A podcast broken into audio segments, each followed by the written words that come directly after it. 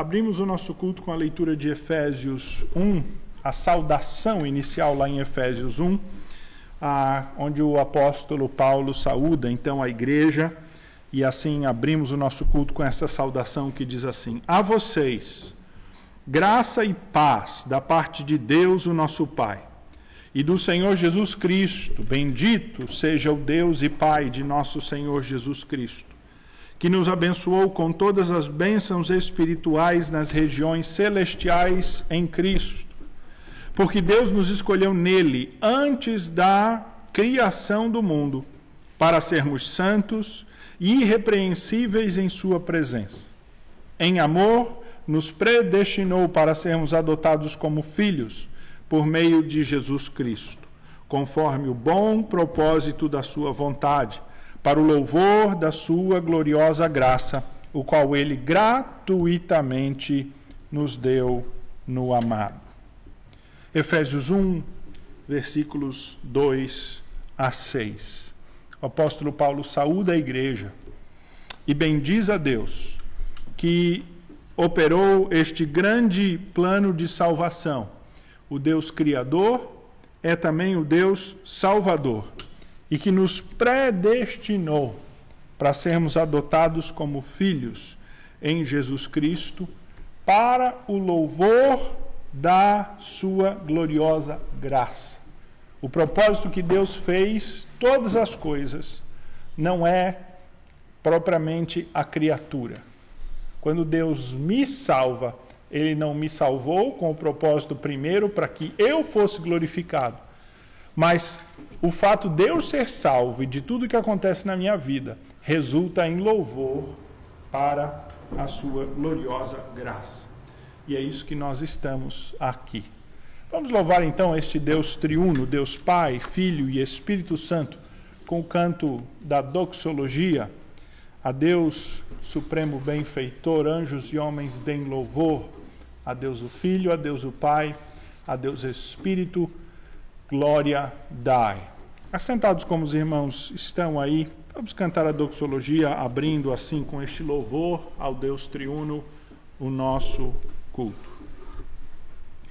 A Deus supremo benfeitor, anjos e homens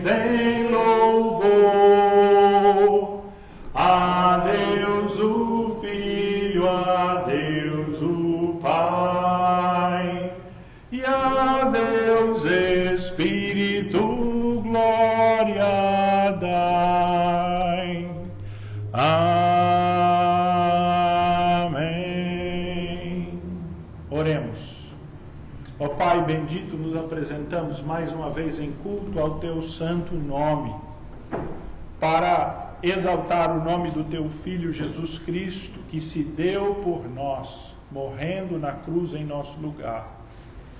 E o fazemos porque o teu Santo Espírito que em nós habita nos move a buscar o Senhor. Este Santo Espírito que tem operado em nós esta obra de transformação, de mudança, a nossa vida que tem sido impactada profundamente pela obra do Espírito é assim, ó Deus, que nós te, nos apresentamos agora. É assim, ó Deus, que nós buscamos a tua face, em culto ao teu santo nome. Tem misericórdia para nós, olha para nós com graça. Não vejas, ó Deus, a singeleza da nossa cerimônia, nem, ó Deus, a pequenez do nosso louvor, nem os nossos pecados mas nos olha, ó Deus, segundo o sangue de Cristo, como filhos da aliança do Senhor, e assim contempla este momento com a tua graça, ó Pai, com a tua misericórdia, com a tua bênção em nosso meio, para que aqui reunidos como igreja, como teu povo, sejamos um, e para que louvor, honra e glória sejam prestados ao teu nome e aceitáveis na tua presença, Pai. Assim nós oramos em nome de Jesus. Amém. Colossenses 3, 12 a 17, o apóstolo Paulo diz assim: ele diz, como eleitos de Deus, santos e amados, revistam-se de profunda compaixão, de bondade, de humildade, de mansidão, de paciência Suportem-se uns aos outros e perdoem-se mutuamente, caso alguém tenha motivo de queixa contra outra pessoa. Assim como o Senhor perdoou vocês, perdoem também uns aos outros. Acima de tudo isto, porém, esteja o amor, que é o vínculo da perfeição. Que a paz de Cristo seja árbitro no coração de vocês, pois foi para esta paz que vocês foram chamados em um só corpo. E sejam agradecidos. Que a palavra de Cristo habite ricamente em vocês. Instruam-se e aconselhem-se mutuamente em toda a sabedoria, louvando a Deus com salmos, hinos e cânticos espirituais, com gratidão no coração e tudo o que fizerem, seja em palavra, seja em ação, façam em nome do Senhor Jesus, dando por eles graças a Deus, o Pai. O apóstolo Paulo dá uma série de instruções acerca da vida, do modo como nós devemos viver, aqui em Colossenses 3, 12 e 17. Mas ele resume tudo isso, ele fecha no final dizendo assim: E tudo quanto fizeres, seja em palavra, seja em ação, Façam em nome do Senhor Jesus. E eu queria que você pensasse exatamente nessa semana que passou, na sua vida, se tudo o que você fez foi feito em nome do Senhor Jesus.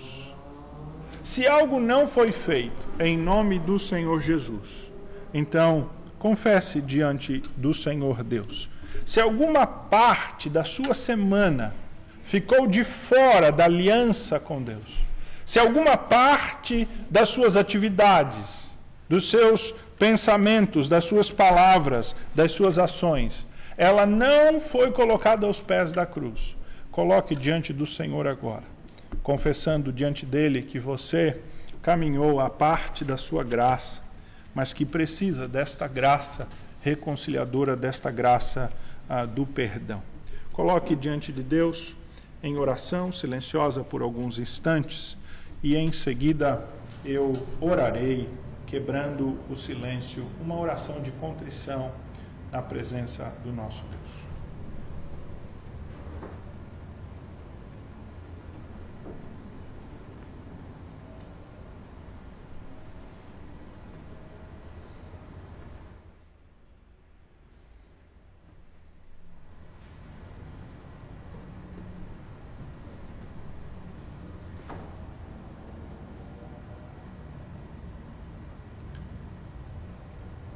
Ó Pai, tu conheces muito bem os nossos pecados.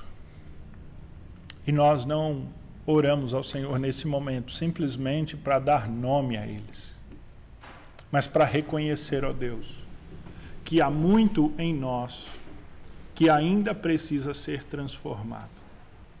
E que há ocasiões e momentos, ó Deus, em que o velho homem, ele tem se levantado dentro de nós e a tua graça tem sido deixada de lado.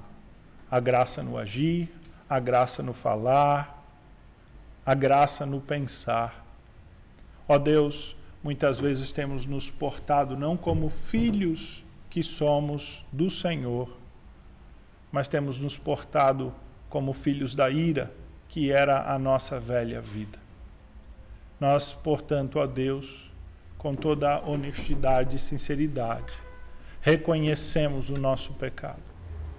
Ó Deus, nós, contritos diante de Ti, clamamos a graça do sangue do Senhor Jesus que nos limpe, nos lave de todo o pecado, ó Pai. E assim, ó Deus, que os nossos pecados não sejam nenhum impedimento para o nosso louvor, para o nosso culto que agora é prestado em Teu nome e para que também eles venham, ó Deus, reter a tua boa mão de sobre nós. Assim, ó Deus, perdoa o nosso pecado. E, ó Deus, ah, com a tua graça, limpa-nos e lava-nos cada dia mais em mais. Lava o nosso coração. E limpa-nos, ó Deus, da mundanidade que ainda resta. Que a cruz vença, ó Deus. Que o eu diminua.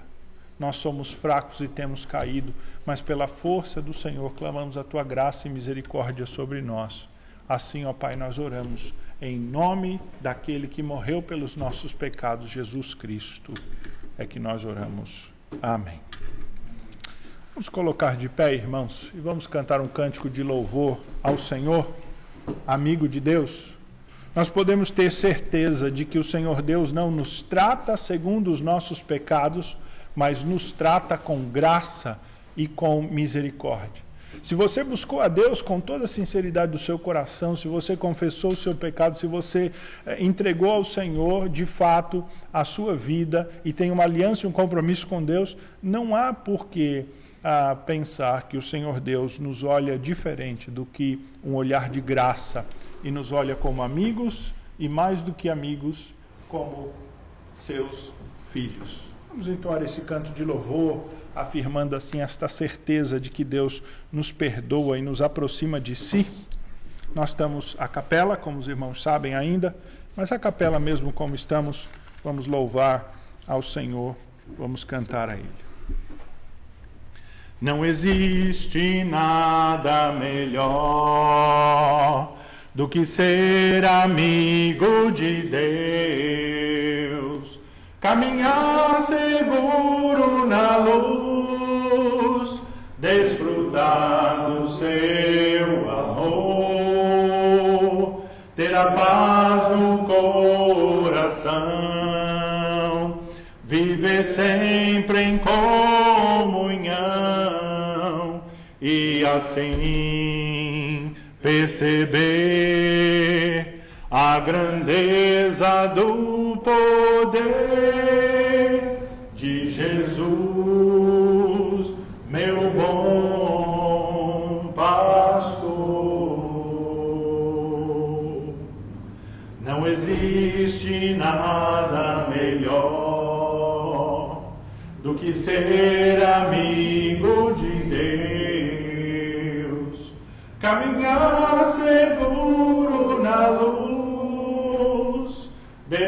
desfrutar do seu amor, ter a paz no coração, viver sempre em comunhão. E assim perceber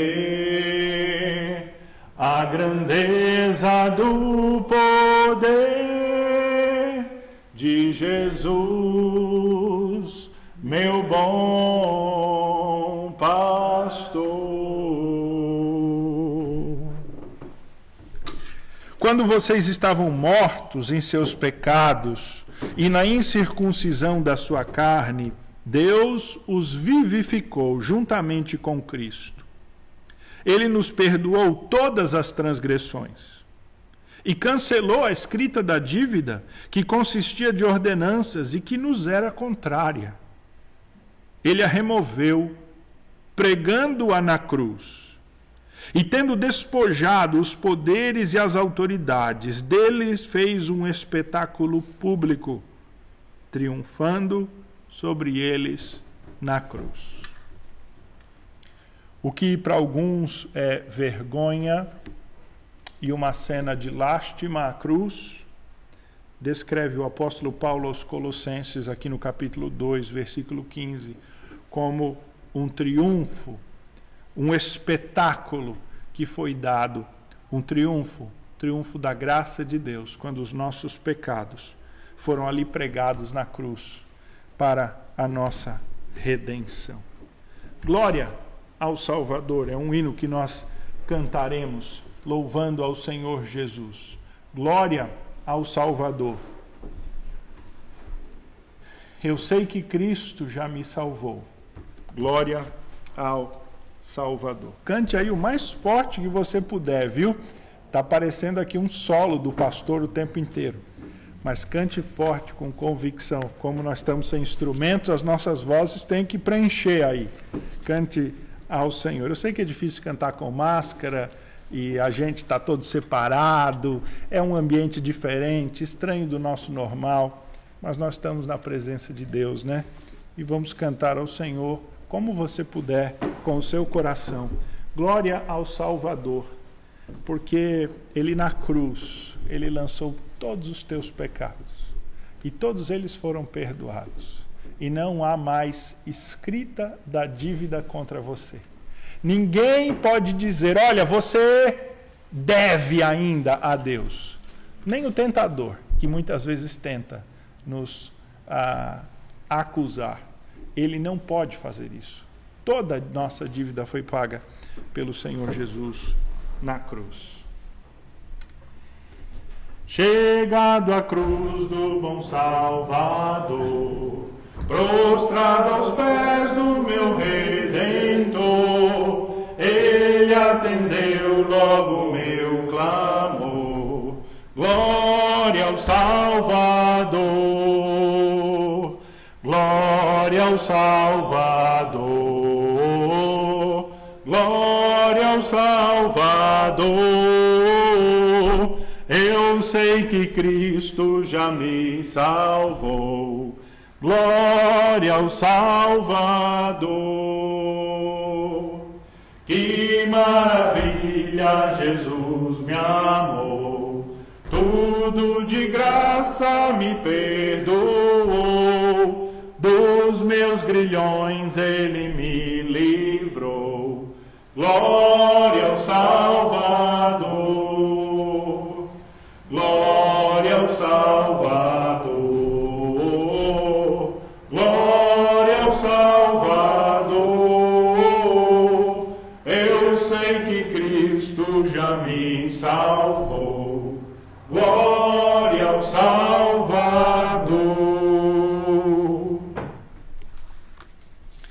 E se nós temos a convicção então de que o Senhor Deus apagou toda a nossa dívida, ele nos perdoou desta grande dívida, nós nos tornamos então perdoadores. E é isso que o Senhor Jesus nos ensina lá em Mateus, quando ele diz: Mas eu lhes digo, amem os seus inimigos e orem por aqueles que vos perseguem, para que vocês venham a ser filhos de seu Pai que está nos céus. Porque ele faz raiar o seu sol sobre maus e bons e derrama chuva sobre justos e injustos. Vamos louvar ao Senhor com mais um cântico, Tu és soberano. Este seria aquele momento em que nós ah, colocaríamos no gasofilácio nossos dízimos e ofertas. Nós não faremos isso, mas se você o trouxe, eu peço que você segure aí e ao sair ah, no fim do culto, você coloque no gasofilácio que está exatamente lá na saída. Então segure neste momento é um uh, cântico de louvor ao Senhor, mas também de consagração dos nossos dízimos e ofertas que você pode depositar ao fim. O Senhor Deus, ele é soberano, mas ele se preocupa com as mínimas coisas. Ele está lá no alto e sublime trono, mas ele também habita com o contrito de espírito, também está conosco em nosso meio e cuida de nós em todas as coisas. E assim, então, nós refletimos esse mesmo caráter de Deus quando nós agimos com tamanha graça para com o nosso próximo. Mas vamos louvá-lo pelo seu cuidado para conosco com esse cântico: Tu és soberano.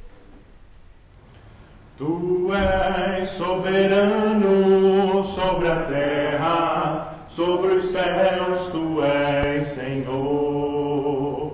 Absoluto. Tudo que existe e acontece, tu sabes muito bem. Tu és tremendo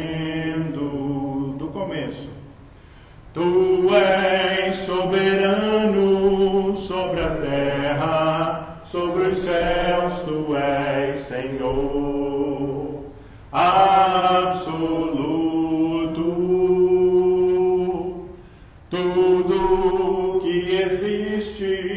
acontece, tu sabes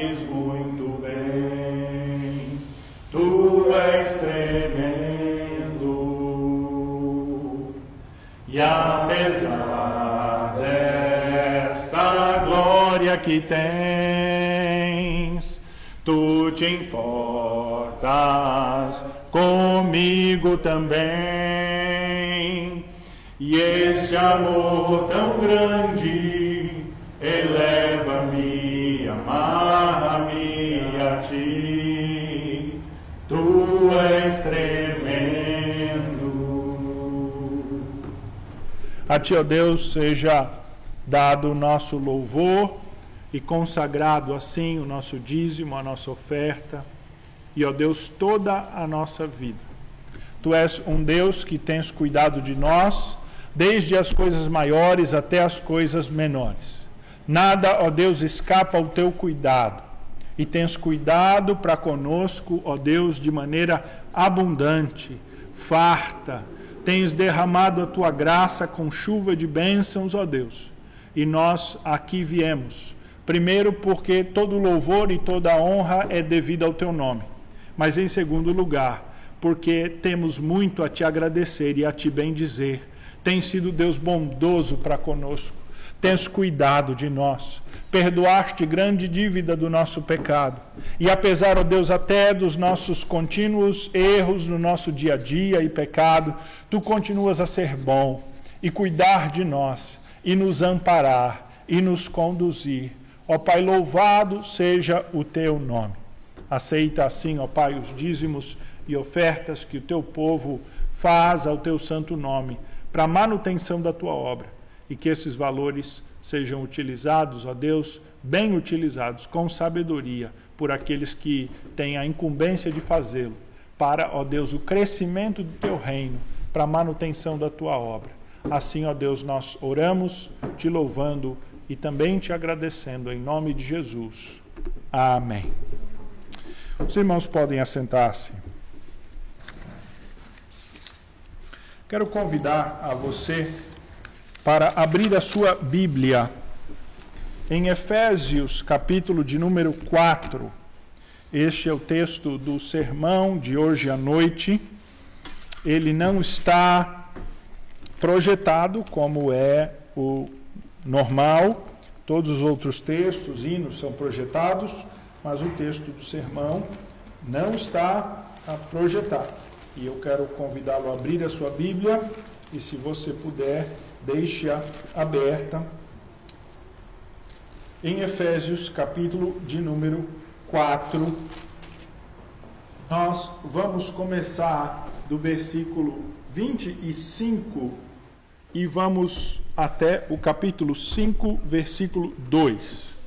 Mas prestaremos especial atenção nos versículos 31 e 32, que são o alvo, ah, da, será o alvo da nossa atenção do sermão desta noite. Efésios capítulo 4, a partir do versículo 25, preste atenção especial nos versículos 31 e 32. Assim, nós leremos o texto sagrado da palavra de Deus, que diz assim. Eu lerei o texto, convido os irmãos a acompanharem. Por isso, deixando a mentira, fale cada um a verdade com o seu próximo, porque somos membros uns dos outros.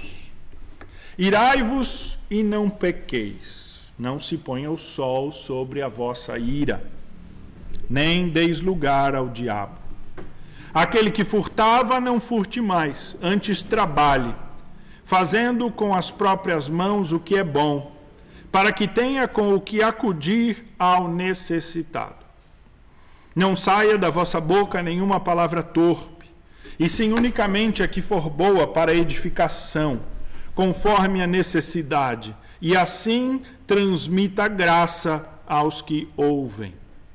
E não entristeçais o Espírito de Deus, no qual fostes selados para o dia da redenção.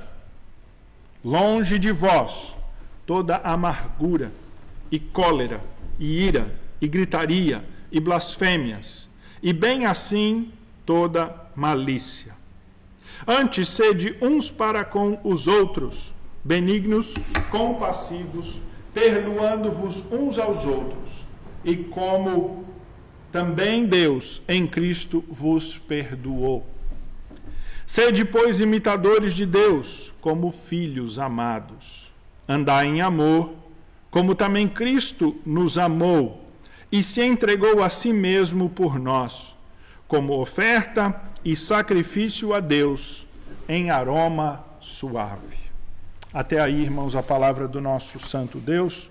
Vamos orar mais uma vez, pedir a Ele a direção para a pregação. Pai, nós lemos o texto sagrado que nos instrui sobre o modo como devemos viver.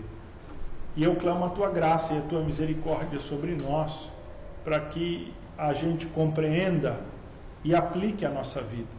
Para isso nós precisamos da obra do teu Santo Espírito, ó Deus, porque por natureza, com apenas o nosso intelecto, a nossa razão humana, natural, nós não conseguimos compreendê-lo da maneira como esse texto precisa ser compreendido, que é a luz da cruz, do Evangelho, da graça do Senhor.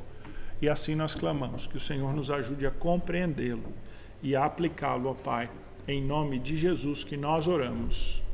Amém.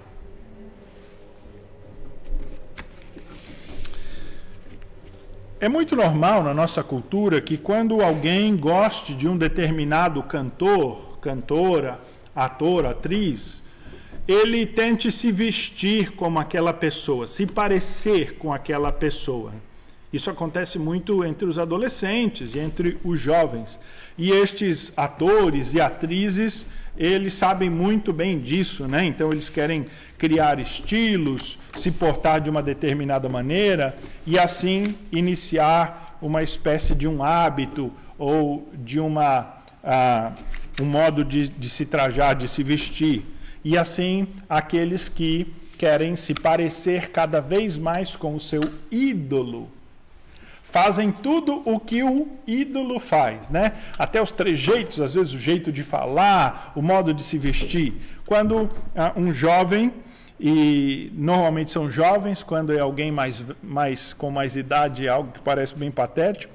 A gente até entende os jovens na sua imaturidade, né? Mas ah, quer se parecer com o seu artista preferido, com o seu ídolo ele está admirando aquilo a tal ponto que ele quer ser aquilo ali. A Escritura diz que, de modo bastante semelhante a isso, se nós amamos a Deus, se nós amamos o Senhor Jesus Cristo, deve haver em nós um desejo de ser como Jesus Cristo. Veja, se nós temos ao Senhor Jesus como Deus, Senhor, Salvador, que andou na terra em perfeita obediência, vida perfeita, morreu na cruz pelos nossos pecados. E ele é, assim, então, o modelo da humanidade perfeita. Deveria haver em nós este mesmo desejo profundo de ser como Jesus é de se parecer com Jesus. Na verdade, desde lá do Êxodo, Deus quis que o seu povo se parecesse com ele. O modelo para um servo de Deus, de vida, de conduta, é, em primeiro lugar, Deus. Um homem só pode ser modelo para um servo de Deus, uma mulher só pode ser modelo para uma serva de Deus, na medida em que este homem ou esta mulher expressam a beleza, a santidade do próprio Deus. O apóstolo Paulo diz: sede meus imitadores. Porque eu sei tudo, eu sou o cara, eu sou bom, eu sou completo e perfeito e humilde, logo sejam como eu sou. Não é isso que o apóstolo Paulo diz. Nós sabemos, ele diz: Sede meus imitadores, como eu sou imitador de Cristo. Paulo não se coloca como a referência, ele se coloca como um instrumento, como um canal. É uma afirmação ousada, não há dúvida, mas a referência é o Senhor Jesus Cristo. Quando Deus dá a lei a Moisés, ele diz assim: Eu sou o Senhor vosso Deus Portanto, vós vos consagrareis e sereis santos, porque eu sou santo. E não vos contaminareis com nenhum enxame de criaturas que se arrastam sobre a terra. Eu sou o Senhor que vos faço subir da terra do Egito, para que seja o vosso Deus. Portanto, vós sereis santos, porque eu sou santo. Levíticos 11, 20, 44 e 45. E isto é repetido algumas vezes na lei, como lá em Levítico 19:2, Levítico 27. O padrão da santidade do povo, que o povo deveria uh, ter como alvo, é o próprio Deus. É o padrão absoluto. E é a revelação que Deus deu de si mesmo e que ele deixou registrada por meio dos santos profetas e escritores o apóstolo Pedro pega esta analogia, aliás, pega este ensino, né? E ele mesmo faz uma analogia lá na sua primeira carta. O apóstolo Pedro diz assim: Como filhos da obediência, não vos amoldeis as paixões que tinhais anteriormente na vossa ignorância. Veja, como filhos da obediência, não vivam no molde, no formato da vida anterior de vocês, daquela vida da ignorância. Pelo contrário, segundo é santo aquele que vos chamou, tornai-vos santos. Também vós mesmos em todo o vosso procedimento, porque está escrito: sede santos, porque eu sou santo. A ideia de santo nós sabemos, né? a ideia de separado, de diferente, que não é o comum, que não é o ordinário, que não é o mundano, é algo diferente do mundo. É algo puro, porque não está incontaminado, está separado. E este é o padrão. E o apóstolo Pedro está usando esta mesma, este mesmo ensino e aplicando aos crentes da nova aliança, dizendo: olha, este ensino de que nós devemos ser santos como Deus é santo, ele continua valendo para nós hoje. Portanto, vocês cristãos não se amoldem às paixões antigas, mas vivam em santidade. O Senhor Jesus ensinou isso. Ele diz: Amai, porém, os vossos inimigos, fazei o bem e emprestai, sem esperar nenhuma paga. Será grande o vosso galardão e sereis filhos do Altíssimo. Pois Ele, o Altíssimo Deus, é benigno até para com os ingratos e maus. Sede misericordiosos, como também é misericordioso o vosso Pai Celeste. Aqui o Senhor Jesus está aplicando diretamente aos nossos relacionamentos. E ele está dizendo: olha, como Deus trata os maus, Trate você aquele que te faz o mal. Lucas 6, 35 e 36 foi o texto que eu li. Como é benigno o Altíssimo, sejam vocês benignos, para que vocês sejam filhos do Altíssimo. E lá em Mateus, no Sermão do Monte, o Senhor Jesus diz assim: Amem os seus inimigos e orem por aqueles que vos perseguem, para que vocês venham a ser filhos do seu Pai que está nos céus. Porque Ele, este Pai que está nos céus, faz raiar o sol sobre maus e bons e derrama chuva sobre justos e injustos. Nós lemos esse texto aqui no decorrer do culto.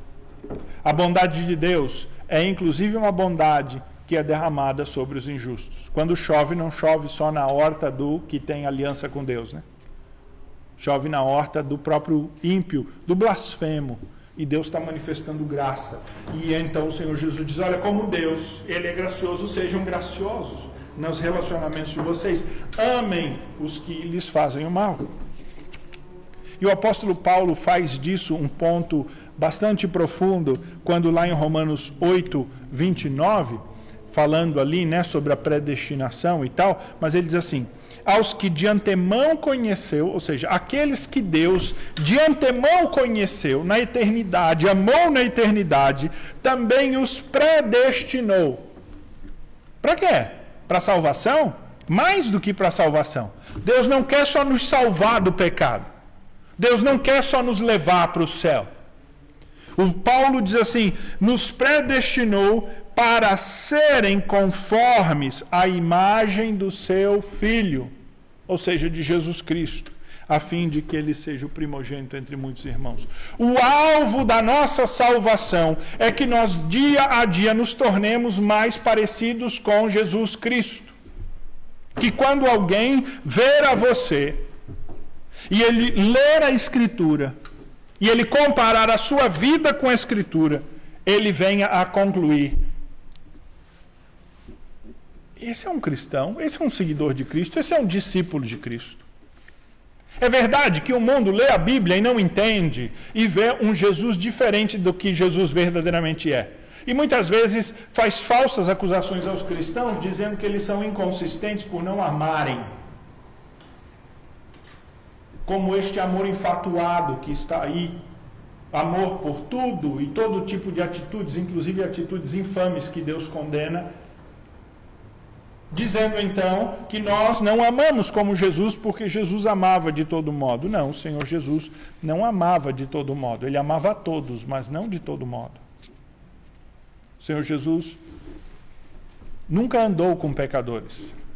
Pecadores andavam com o Senhor Jesus. É bem diferente. Ele sempre recebeu pecadores. E sempre os tratou com graça e perdão mas o fato de os tratar com graça e perdão é inclusive um reconhecimento do seu pecado. Agora, quando alguém vê verdadeiramente e, e compreende quem é Jesus, segundo a Escritura, deveria então olhar para a vida de um cristão e dizer assim: é, este é um cristão. Nós temos cerca de quase um terço da humanidade é cristão, ou um quarto. Vamos arredondar para baixo da humanidade cristã. Isso quer dizer que em toda a humanidade, em todos os homens que vivem hoje sobre o planeta, no presente momento, de cada quatro, um é cristão. Isso deveria ser o suficiente para influenciar esse mundo positivamente, não deveria? Se um em cada quatro fosse um mini Jesus, imagine só, no mundo inteiro, no planeta. Você sabe quantos cristãos tem no Brasil? ditos, né, que se declaram cristãos, de todos os tipos, né? Católicos, sejam ortodoxos, das seitas, das igrejas protestantes. Todos juntos dá 86%. 86%. Imagina se estes ditos cristãos, 86%, fossem realmente filhos do Pai Celeste, moldados à imagem do Filho do Pai Celeste Jesus Cristo. Que diferença isso não faria no nosso país? Irmãos, que diferença fará no nosso lar? Vamos agora diminuir. Vamos deixar do mundo, do Brasil, vamos pensar no nosso cercadinho lá.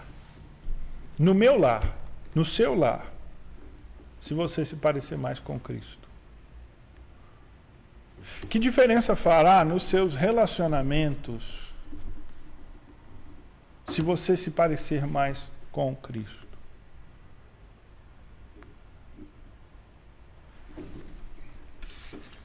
Quando o apóstolo Paulo escreve o texto que nós lemos aqui aos Efésios, o apóstolo Paulo tem em vista esta ideia de que a conversão ela é na verdade uma ressurreição que transforma você numa nova pessoa. Então, se tornar cristão não é simplesmente tomar uma decisão de começar a ir à igreja. Se tornar cristão não é simplesmente a essa decisão de que, ah, cansei de ser mundano e tal, vou procurar uma religião, de ser religioso. O verdadeiro cristão é aquele que passa por um processo de nascimento espiritual. Às vezes, o parto uh, espiritual, semelhança do parto natural, é complicado. Alguns nascem em meio a complicações a dores. De modo que Paulo vai usar esta analogia para falar deste novo nascimento, desta nova vida que reveste aqueles que estão em Cristo. Ele diz assim, então, no capítulo de número 4, a partir do versículo 5, contrastando com alguns que estavam vivendo de uma maneira dissoluta, ele diz: Não foi assim que aprendestes a Cristo, Efésios 4, 20. Se é que de fato tendes ouvido e nele fostes instruídos, segundo é a verdade de Jesus Cristo no sentido de que, quanto ao trato passado, vos despojeis do velho homem que se corrompe, que se corrompe segundo as concupiscências do engano, e vos renoveis no espírito do vosso entendimento, e vos revistais do novo homem, criado segundo Deus em justiça, retidão, procedentes da verdade. A partir desse ponto, então, irmãos, o apóstolo Paulo vai falar na sua carta como este novo homem, ele age, ele é revestido. É por isso que quando chega lá no versículo 22 do capítulo 5, e Paulo vai falar daquele tema bastante, ah, ah, ah, que gera bastante discussão, né? Ele diz assim: mulheres, sede submissas ao seu próprio marido depois vai falar do marido, ali, a partir do versículo 25: Maridos, amai a vossa mulher. Depois vai falar dos filhos, agora no capítulo 6, versículo 1. E depois dos pais. O Senhor Jesus, o Senhor Jesus, o apóstolo Paulo, ele tem em mente esta transformação que o novo homem causa na sua vida e que impacta fundamentalmente os seus relacionamentos familiares. Quando o apóstolo Paulo está tratando aqui, isso tudo vem, vem carregando esta ideia do versículo 4, capítulo, do capítulo 4, versículo 24, quando ele fala de ser revestido do novo homem. E a medida do novo homem. Olha só, quem é o modelo da roupa deste novo homem é o Senhor Jesus. É o Senhor Jesus, ele é o modelo. Pense em alguém que vai comprar uma, uma roupa, ou que vai mandar fazer, melhor dizendo, um alfaiate, e ele é, mede. E você chega lá para medir a roupa e o alfaiate diz assim: Não, eu já tenho o modelo aqui. Fala, mas o senhor nem me mediu? Não, não, mas, mas é, é, é esse aqui, é, é esse modelo. E aí você põe o modelo e tá aquela coisa, sabe como é que é? Apertada assim? Aí você diz assim: é, é, é tá meio apertado aqui o modelo. Aí o que, que o alfaiate diz? Eu vou ajustar. Não, não. Em vez de dizer isso, ele diz assim: você precisa perder uns quilinhos. Porque esse é o modelo certo. Você é que está fora do padrão. O apóstolo Paulo diz que o Senhor Jesus morreu na cruz pra, pelo perdão dos nossos pecados, não para a gente permanecer do modo como a gente é, mas para se transformar à semelhança de Cristo no que Ele é e passar a se assemelhar a Ele cada vez mais, de modo que você use as roupas do Senhor Jesus e elas caibam em você perfeito que você vista a roupa do Senhor Jesus e ela lhe caia bem. Mesmo que aos olhos do mundo pareça uma roupa cafona, pareça uma roupa fora de moda, pareça uma roupa feia ou zombem. Mas você e eu somos moldados na imagem deste novo homem que é o Senhor Jesus. E é aqui então que o apóstolo Paulo passa a dar várias instruções. Ele está falando que aquilo que a gente fazia a gente não faz mais. Se você mentia, não minta. Antes você era briguento, você não é mais briguento. Antes você fazia falcatrua para viver, agora você não vai mais fazer falcatrua para viver, você vai trabalhar. E, você, então, chegando no versículo 31 e 32, ele vai falar de, uns, de um. Ele vai contrastar dois tipos de comportamentos aqui que nós devemos ter. Esses dois tipos de comportamento, no versículo 31 e 32, não são comportamentos estritamente direcionados à família. Mas eles são comportamentos que a gente expressa primeiramente na família, no lar. Paulo vai falar da família a partir do versículo 22 do capítulo seguinte. Mas não há dúvida que o marido, a esposa, o pai, os pais, os filhos, eles precisam ter isso que Paulo está falando aqui para que a sua vida no lar seja uma vida boa e eles sejam semelhantes ao Senhor Jesus Cristo. De modo que eu queria gastar o restante do sermão contrastando essas duas atitudes que estão no versículo 31, as atitudes ruins, com o versículo 32, que são fruto dessa transformação que deve acontecer em mim e em você e transformar os nossos relacionamentos. Com que propósito? Veja o 5, 1. Sede, pois, imitadores de Deus como filhos amados. Se você tiver menos do versículo 31 de Efésios 4 e mais do versículo 32 de Efésios 4, você vai cada vez mais se aparecer, se parecer, melhor dizendo, com o seu Deus, o Pai Celeste, com o Senhor Jesus Cristo. Veja então que no versículo 31 o apóstolo Paulo diz assim: longe de vós. Veja que ele diz assim: ah, longe de vós não é algo assim do tipo, olha, se você puder, dá uma trabalhadinha nisso aqui na sua vida. Olha, se você puder, pensa um pouquinho mais, dá uma refletida, sabe?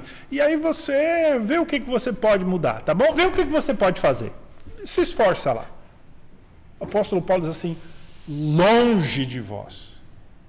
A expressão é uma expressão enfática para dizer que aquele servo de Deus que realmente foi transformado, ele não pode ter esse tipo de atitude nem de perto.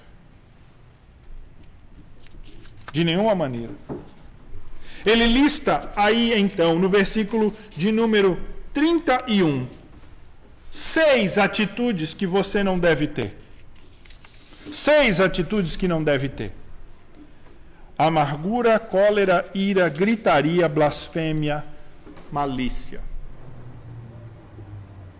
Como é um período de quarentena, vocês estão com tempo, eu vou gastar uns 15, 10 minutos para cada uma dessas qualidades, tá bom?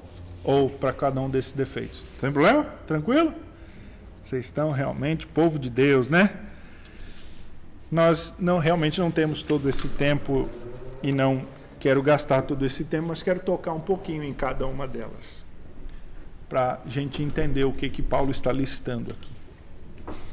A primeira palavra, amargura, acontece, ela ocorre no Novo Testamento apenas quatro vezes. Quatro vezes. Ela é aquele sentimento que descreve Simão, o mago, lá em Atos 8, quando ele tenta comprar o dom dos apóstolos, lembra? Simão era o tal, ele era um feiticeiro, fazia muitas coisas, mas aí chegaram os apóstolos pregando o evangelho de Deus e curando, e todo mundo deixou de correr para Simão e começaram a correr para os apóstolos. Como é que ficou Simão? Ele ficou amargo. É uma, é uma inveja, é o desejo de ter algo que o outro tem com um ressentimento. É um sentimento de perda, de dano, com um desejo cobiçoso. É assim que é o amargo. O amargo ele queria ter algo que ele não tem. Ele acha que é seu direito ter aquilo. Ou lhe foi tirado. E ele fica lá ruminando, ruminando, ruminando aquela amargura. É uma gastrite espiritual. Aquela queimação que vai subindo. É inveja com ódio. É essa amargura.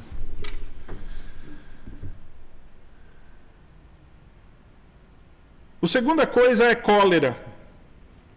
Cólera é uma fúria, é, é fúria. Não é ira, não.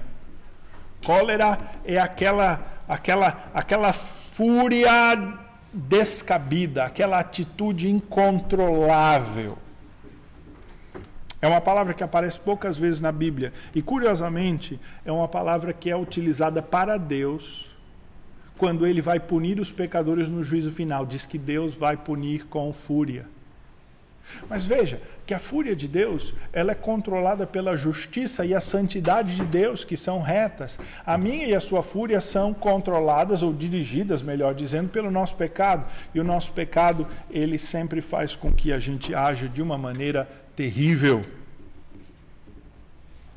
Terceira palavra nessa lista aí do versículo 31 é ira. Esta palavra ira aí ela é uma palavra muito comum para ira, é a palavra mais comum dessa lista que está aí. Aparece muitas vezes, aparece no versículo 26, quando o apóstolo Paulo, em Efésios 4, diz: Irai-vos e não pequeis. A ira é uma indignação. Ela pode ser justa, ela pode ser boa. A Bíblia diz que Deus se ira. Deus tem justa indignação. Efésios 5, 6, Romanos 1, 18, Romanos 2, 25, 35, 92 e por aí vai. Várias vezes Deus é aquele que se indigna, porque a indignação ela é causada por um dano. Um dano foi causado, seja com você ou com terceiro, e você identificou aquele dano e você se indigna. Assim como Deus se indigna. A indignação, ela é a reação quando um princípio é quebrado. O problema é que o nosso pecado faz com que a gente produza uma resposta desproporcional e pecaminosa. O apóstolo Paulo diz que lá em Romanos 4:15 que a, o pecado produz a ira, a quebra do pecado, a lei, melhor dizendo, traz a ira de Deus. E Deus vai punir com ira os pecadores nos últimos tempos. Mas não nos cabe manifestar ira. Algo muito importante que a gente tem que aprender uh, acerca da ira é que a ira ela pode ser por algo justo e algo sério. Alguém pode realmente ter te defraudado, alguém pode realmente ter te ofendido, alguém pode realmente ter te lesado, feito o mal a você de propósito. Aí o texto bíblico diz: irai-vos, mas não pequeis. O Senhor Jesus, lá em Mateus 5, 22, interpreta este mandamento, o sexto mandamento. Nós falamos sobre ele pela manhã na escola dominical, dizendo: aquele que se uh, irar contra o seu irmão já o matou. Quando a gente se ira e a gente quer fazer algo contra aquele que nos defraudou, ofendeu, maltratou, então nós estamos com a ira pecaminosa. Se você conseguir de alguma maneira se irar, mas ficar em paz, é possível? A gente sempre quer fazer alguma coisa. A nossa ira é pecaminosa. Timóteo diz assim: Quero Paulo escrevendo a Timóteo, melhor dizendo, diz assim: Quero, pois, que os homens orem em todos os lugares, levantando as mãos santas, sem ira e sem animosidade. O iracundo, ele tem as suas orações retidas. Porque aquele que se ira, ele tem uma dificuldade tremenda de perdoar. Tiago 1, 19 e 20 diz assim: Cada um esteja pronto para ouvir, tardio para falar e tardio para se irar, porque a ira humana não produz a justiça de Deus.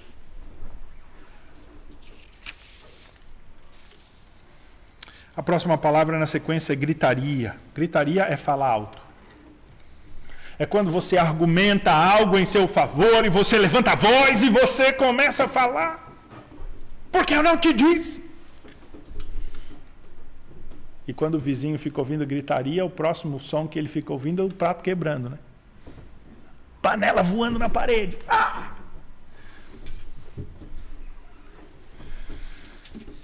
Porque quando alguém está gritando exaltado, nada bom pode sair disso. Né? Espera-se algo pior. É comum que alguém que testemunha uma morte, né? Que só ouviu, não viu, diga assim: não, eu ouvi uma gritaria, uma falação, e daí depois eu ouvi pá, pá, tiro. Porque sempre antes do tiro vem a gritaria. A gritaria é o escalar, é o você tá soltando, é quando a ira ela sai do coração e vem para a boca. Entendeu? É gritaria. É uma fala exaltada.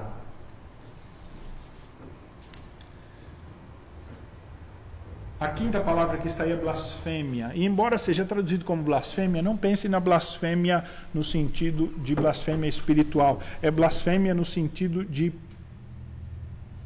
palavra torpe, ofensa verbal, xingamento, palavrão. É claro, é, não podia ser natural.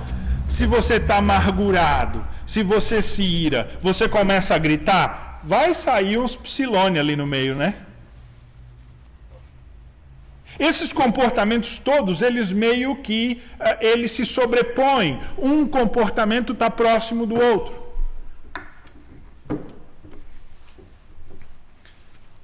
Blasfêmia é esta ofensa, é ofensa verbal, é, é o xingamento, é usar palavras para maltratar o outro. Você pode não falar um palavrão, mas você pode ter falado algo assim que feriu direto o outro. É isto.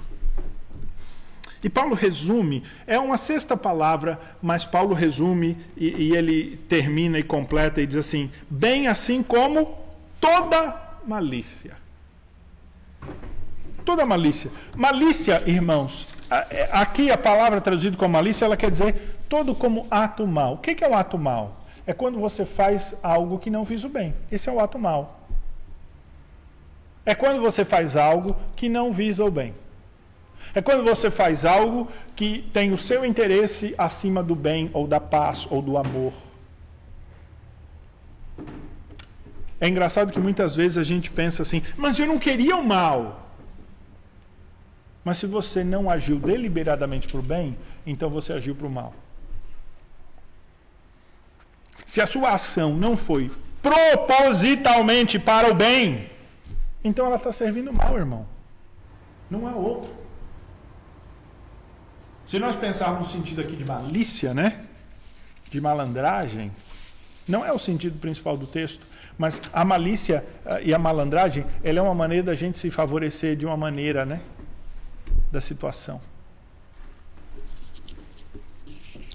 O apóstolo Paulo está falando aqui, irmãos, que aquele que foi renovado recebeu um novo coração aquele que recebeu a transformação, está se parecendo com o Senhor Jesus Cristo, ele não pode ser uma pessoa violenta, briguenta. Vou usar uma expressão popular bem conhecida, barraqueiro. Uma outra expressão, que roda baiana que faz os seus direitos prevalecer à força. Não brinca comigo, não. Não, não tira farinha. Servo de Deus, serva de Deus, não pode ser alguém de ira, de voz exaltada, de xingamento. Não pode ser alguém que se enfurece essas características, irmãos, são características do velho homem, são características do maligno. E quando alguém nutre de alguma maneira essas coisas na sua vida, é no lar que ela manifesta isto de uma maneira mais crua, mais nua. É no lar que os nossos pecados são mais evidentes e claros. O contraste está no versículo 32, e o versículo 32 tem apenas três qualidades que eu e você temos que desenvolver. Quando ele diz assim: benignos, compassivos e perdoadores. Antes, sede uns para com os outros a ideia é, em vez de ser aquilo, seja isso. Uns para com os outros. Ou seja, em todas as pessoas com que você conviver. Seja como? Benigno.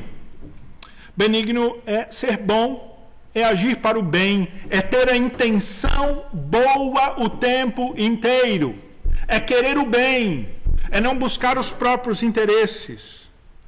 Esta palavra aparece lá em Lucas 6,35, nós lemos também no culto, quando o Senhor Jesus diz assim: Vocês, porém, amem os seus inimigos e façam o bem e emprestem, sem esperar nada em troca. Vocês terão uma grande recompensa e serão filhos do Altíssimo, pois Ele é bondoso até para com os ingratos. Deus é bom para com os ingratos, ele não paga o mal pelo mal. O benigno não paga o mal pelo mal. E essa palavra é a mesma que aparece lá em Mateus 11:30, quando o Senhor Jesus diz assim que o seu jugo é suave e o seu fardo é leve. A palavra suave quer dizer o meu jugo é bondoso.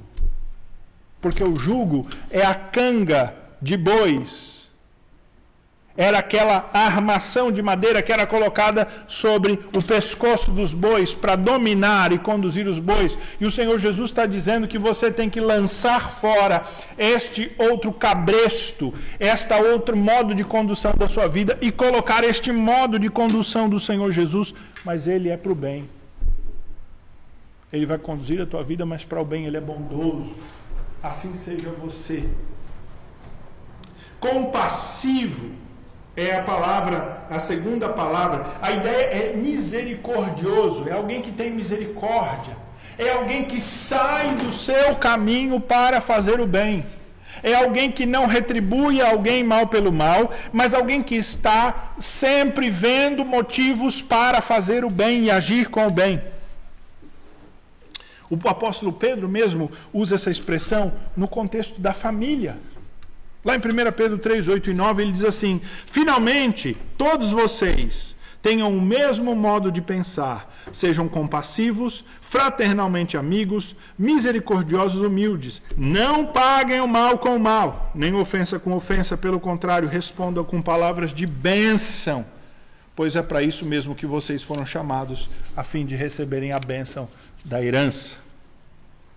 A última expressão que Paulo traz aí no versículo 32 é traduzido como perdoadores.